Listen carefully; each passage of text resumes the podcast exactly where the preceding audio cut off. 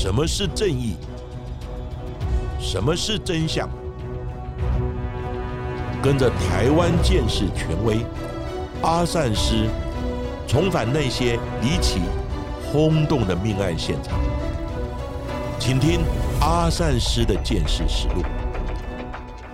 各位听众朋友，大家好，欢迎收听今天的阿善师的见识实录。我是见识专家阿散师谢松散。大家好，我是子荣。在今天的阿善师见识实录的节目当中，我们延续着上集的主题，来跟大家谈谈发生在台湾的其他诈保案件。而先前我们在节目当中也曾经有多次跟大家谈到了各类的诈保案件，其中呢有多起是保险的承办人员察觉有异，向检警或者是金融法制相关的单位提出了申诉，又或者是检警单位在侦办刑事案件的过程当中发现了不合理之处。处进而积极调查，而破获了不少的诈保案件。而在民国九十年的八月份，在淳朴的嘉义县六角乡的地区，发生了一起一尸两命的火警事件。一刚开始，警方初步研判是因为屋舍老旧引发电线走火而酿成悲剧。不过，在后续有诸多不合理的疑点，也让警方格外警觉。再加上了种种的不寻常的迹象，也让警方顺利侦破这起已经投保三千两百五十万元保险金的诈保案件。到底是谁下了如此的毒手来残害七个月身孕的孕妇呢？又是用着什么样的一个纵火手法，企图掩人耳目？而警方又是如何透过了基证的搜索和确认，来侦破这一起火警命案的呢？阿善石，是的，所谓防人之心不可无，害人之心不可有。不要以为自己可以天衣无缝的办案，也可以神不知鬼不觉的。让自己的诡计能够得逞，其实所有的证据都在蛛丝马迹之中。这一起案件是发生在民国九十年八月二十七日的凌晨，在嘉义县六角乡一个宁静的苏厝村，有一间老旧的民宅，在半夜十二点半的时候发生了大火，烈焰冲天。老屋很快的就陷入了火海，一旁路过的林姓民众见状之后，就赶快打电话报警，消防队也很快抵达现场来灭火。好在苏家两名七十多岁的老人家及时的逃出了火场，没有什么大碍。不过他们怀有七个月身孕的女儿，却没有能逃出火场，葬身火窟之中，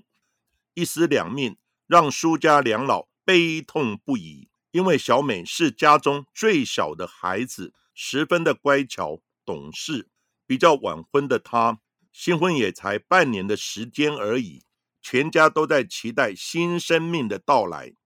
原本住在台北县新庄市的小美夫妻俩，趁着假期一起回到嘉义的娘家，不料却发生火警，她未能躲过这一场死劫。但是小美的先生呢？他一起跟着小美回到娘家，在大半夜的，却不见他一同在屋里。原来他的先生林中志因为先前肚子痛，去医院挂急诊，所以呢，也躲过了这一场大火。根据警方的初步研判，火灾是因为房舍老旧造成的电线短路，引发电视起火而酿成了火警。而小美的遗体在当天下午就被先生领回台北，放置在板桥市立殡仪馆当中。不过，在一个星期之后，案情却开始逆转。先是有一位同样怀有身孕的女记者，在经过案发现场之后，发现全身不对劲，连续好几天没来由的头痛欲裂。过了几天，到了警察局，也巧遇了承办火警案件的员警的时候，也聊到了各种不对劲的状况，才谈到了小美不寻常的沉尸情形。为什么小美好像在火烧时并没有任何的挣扎呢？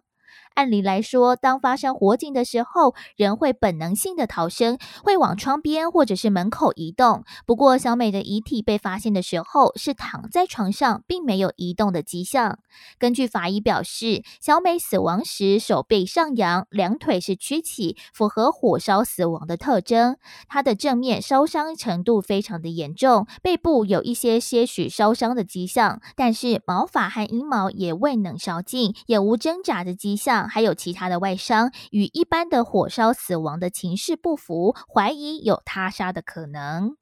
在此，阿善师要先说明一下，不管生前烧死或死后的焚尸，都有可能出现尸体弓曲的现象，所以不能从尸体或是手脚有无弯曲来判断是生前烧死或是死后的焚尸。专业人员必须从尸体烧灼的状况以及口鼻、气管有无遗留炭灰等状况来判断。譬如人在活的时候，自然的反应就是要逃避或是倒地翻滚。因此，如果尸体全身正面跟背面都有烧灼的现象，那就表示他很可能是活的时候遭到火烧。如果只有暴露在空气的一面有烧灼的现象，压在地上的一面却完全没有烤烧的现象，那很有可能就是火烧的时候人已死亡，或是呈现严重昏迷的状况。当然，这还要配合检验口鼻或是气管有无炭灰遗留以及灼伤的现象，来判定是生前烧还是死后烧。那本案现场不合理的沉尸状态令警方起疑，而且小美沉尸的床铺距离门口才只有五六步的距离。那苏家两老房间，它的格局非常类似，房间就在对面。那两位七十多岁的老人家在睡梦之中都能顺利的逃生，为什么小美没能够逃出火海呢？这时警方大胆的推测。火场这样的沉尸方式可能性有两种，第一种就是死者在火灾前就已经死亡；第二种是因为某种原因昏迷或致使身体无法动弹，导致躺卧在床上被烧死的状况。所以警方怀疑这一起火警不是单纯的电线走火的意外事故，而是有他杀的可能性。这时，警方再度重返火灾现场，企图找寻更多的蛛丝马迹来厘清疑点。不过，因为当时消防队全力救火，所以现场的基证可能有许多已经遭受到了水或者是救灾人员破坏。不过，警方依然不放弃任何希望，用土法炼钢的方式，用嗅觉来过滤，企图找到人为纵火的迹象。远景在火场各地用闻的闻出蛛丝马迹，也使用汤匙来挖火灾现场残留的残骸或者是灰烬，看看有没有助燃剂的气味。皇天不负苦心人，在经历了两个多小时之后，远景们来来回回的搜索之下，终于闻到了可疑的气味。其中有一位远警在搜索的过程当中，踩踏到了地板上面的棉被，没想到却飘散出来疑似汽油的味道。再仔细一看，地上救灾过后的小水滩竟然冒出了亮亮的油渍。而警方掀开棉被一看，立刻发现两个国光牌的机油罐。后续也经过了证实，检验出了汽油还有煤油的成分。无缘无故的，怎么会在家里的客厅摆放棉被包裹的两个汽油罐呢？这也证实了警方的猜想，马上朝着他杀的方向来进行调查。远警也在现场搜索出了更多的犯罪迹证。警方陆续在柜子以及房间各处查获了排炮的炮芯、黑色火药以及没有烧完的蚊香。这些物品摆放在一起，分明就是要制造一发不可收拾的火势。而两处可燃物品摆放处的后方，就是小美所睡的房间。难道这一切真的是针对小美而来吗？不过小美的生活十分的单纯。之前她是在成衣工厂工作，怀孕之后就辞职在家安心养胎，也无与人结怨。到底谁会对她下手呢？警员开始对小美的人际交往关系进行调查。在访查住在火灾现场隔壁的，就是小美的大哥的时候，他有谈到小美本来没有想要结婚，不过后续因为朋友的介绍而认识了丈夫林中志。大哥形容妹婿做人老实单纯，但是警方调查的结果并非如此。林中志他是有贪污以及窃盗的前科，在牢里服刑将近三年的时间。才假释出狱。另外，警方在清查小美的保险资料的时候，赫然发现她居然有多笔金额庞大的保险。小美在婚前以及婚后，分别在两家保险公司投保了七百五十万元的寿险以及两千五百万元的意外险，合计保险金额高达三千两百五十万。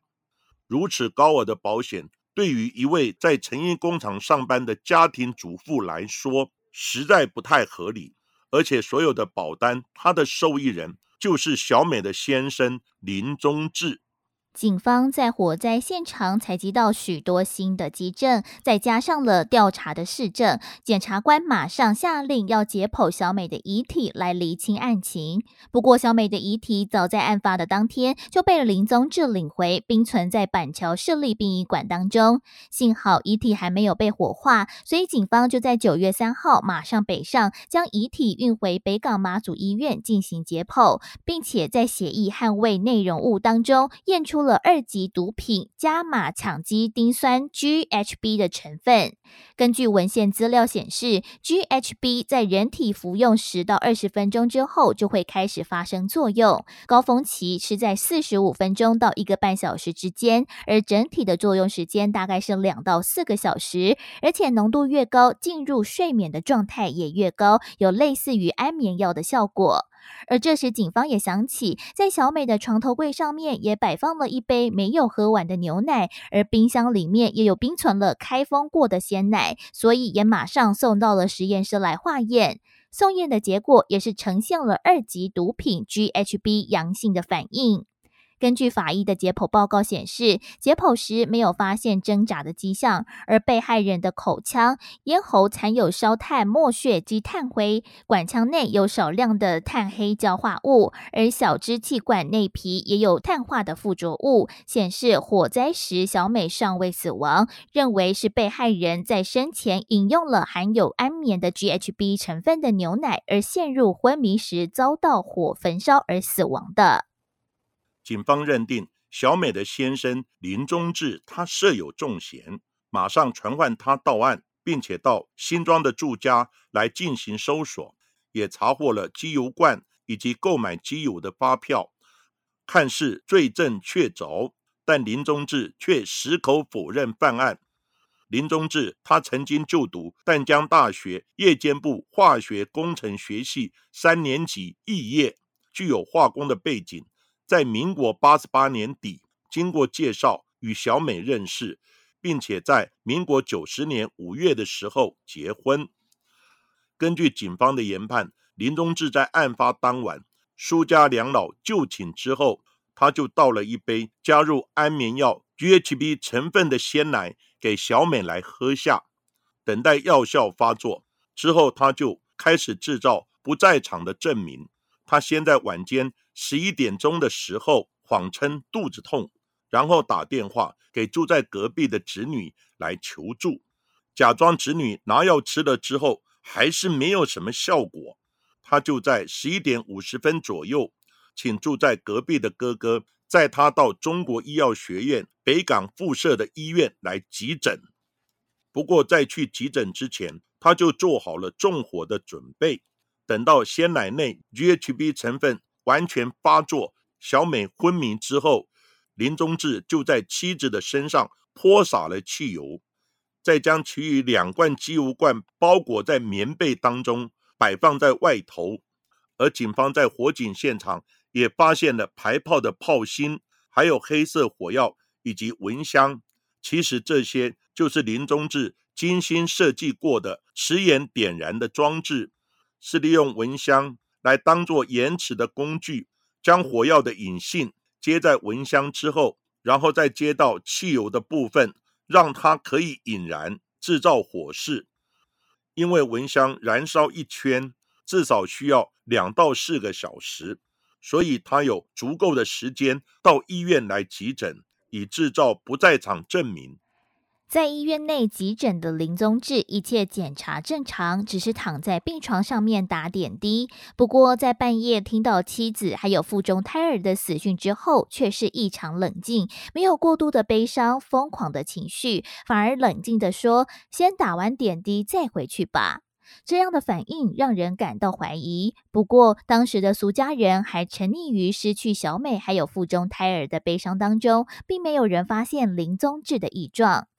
尽管所有的基证都指向了林宗志犯案，但他直到今日矢口否认犯行，一直咬定火灾发生当时他人是在医院的，有确切的不在场证明。而警方也在民国九十二年六月二十七号对林宗志进行了测谎。他在回答当案发当晚有没有在饮料中下毒，当晚有没有泼洒汽油，以及有没有用棉被包住机油罐等问题的时候，林宗志都回答没有。不过，经过了测谎反应图谱进行综合分析、比对研判之后，均呈现了不实的反应。但是林宗志却辩称是在当时测谎的时候，捆绑在手臂上面的血压带的位置让他疼痛淤青，而影响到了测谎的结果。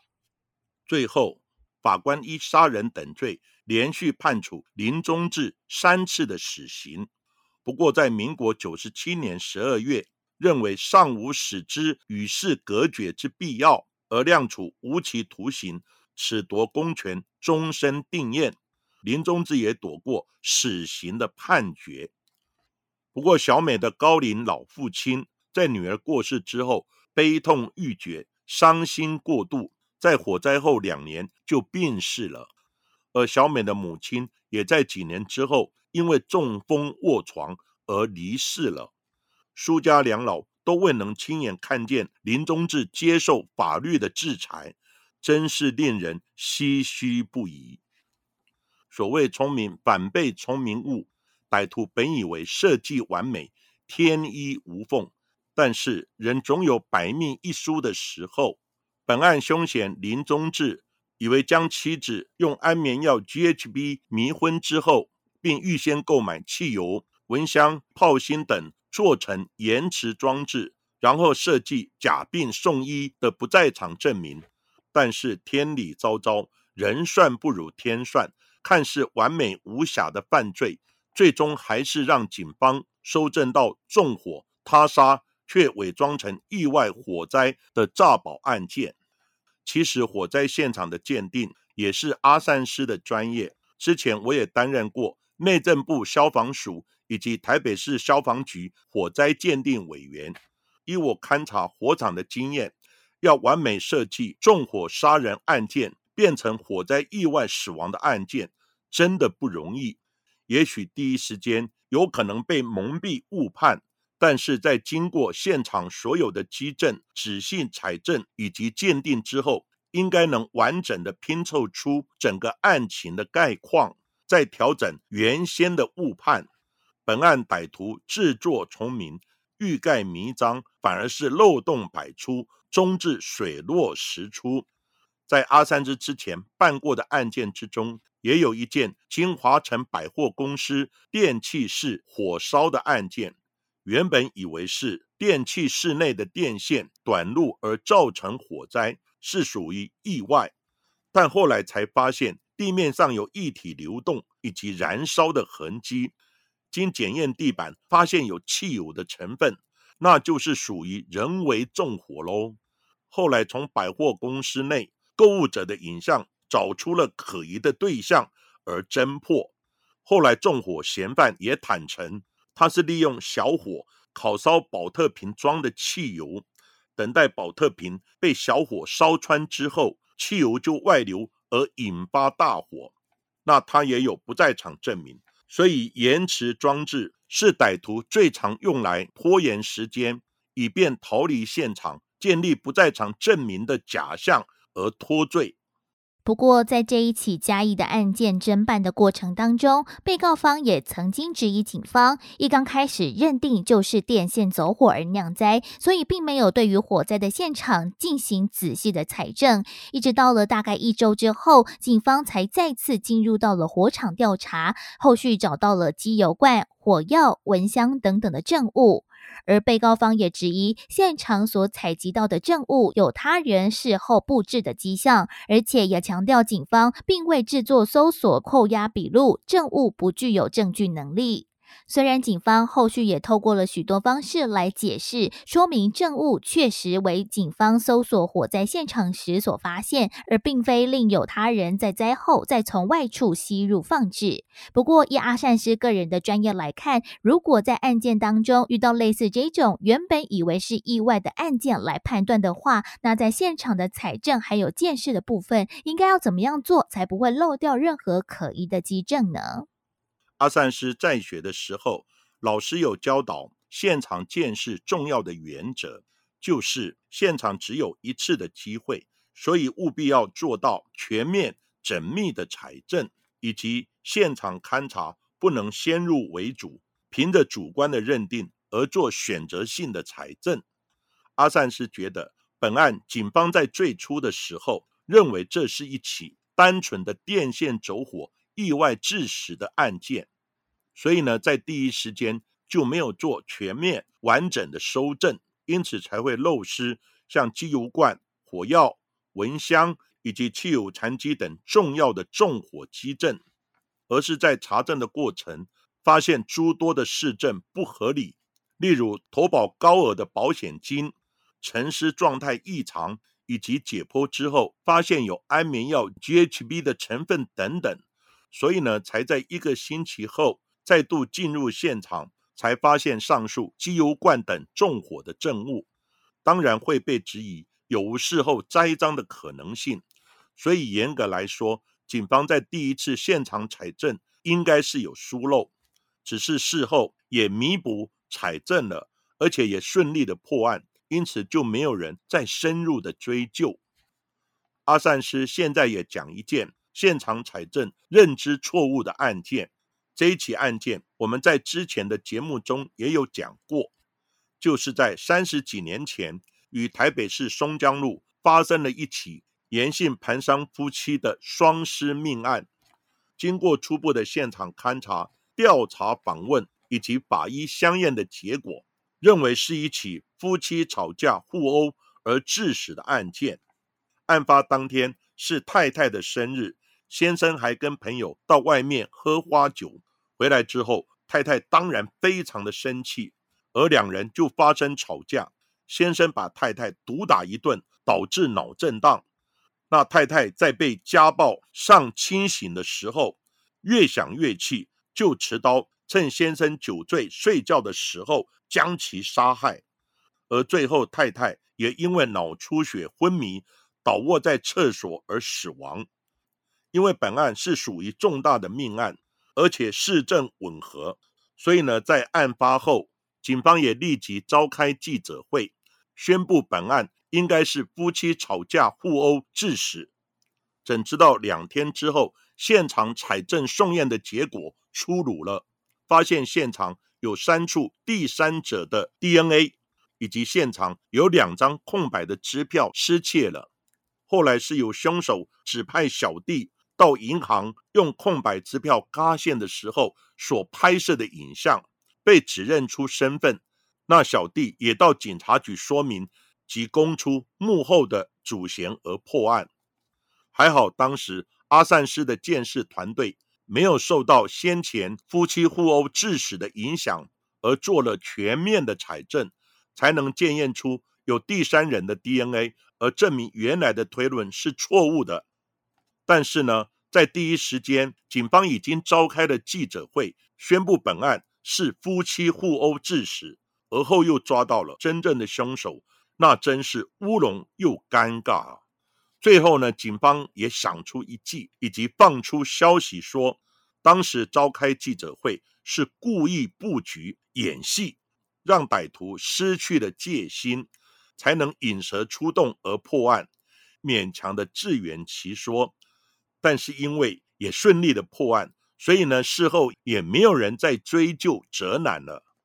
而最后这一起嘉义的一尸两命的火灾命案，小美生前所投保的两家寿险公司总计三千两百五十万元的保险，在小美过世之后，依法寿险理赔应该由家属来继承。不过，其中星光人寿主张保约当中小美的签名疑似造假，而拒绝理赔。但是法院认为无法证明小美的签名造假，并且保险的缴费通知单都寄给小美，也由小美缴纳。而林宗志也证明妻子想要保险，故在一百零一年认定投保契约有效，判星光人寿必须全额理赔一千两百五十万元，全案确定。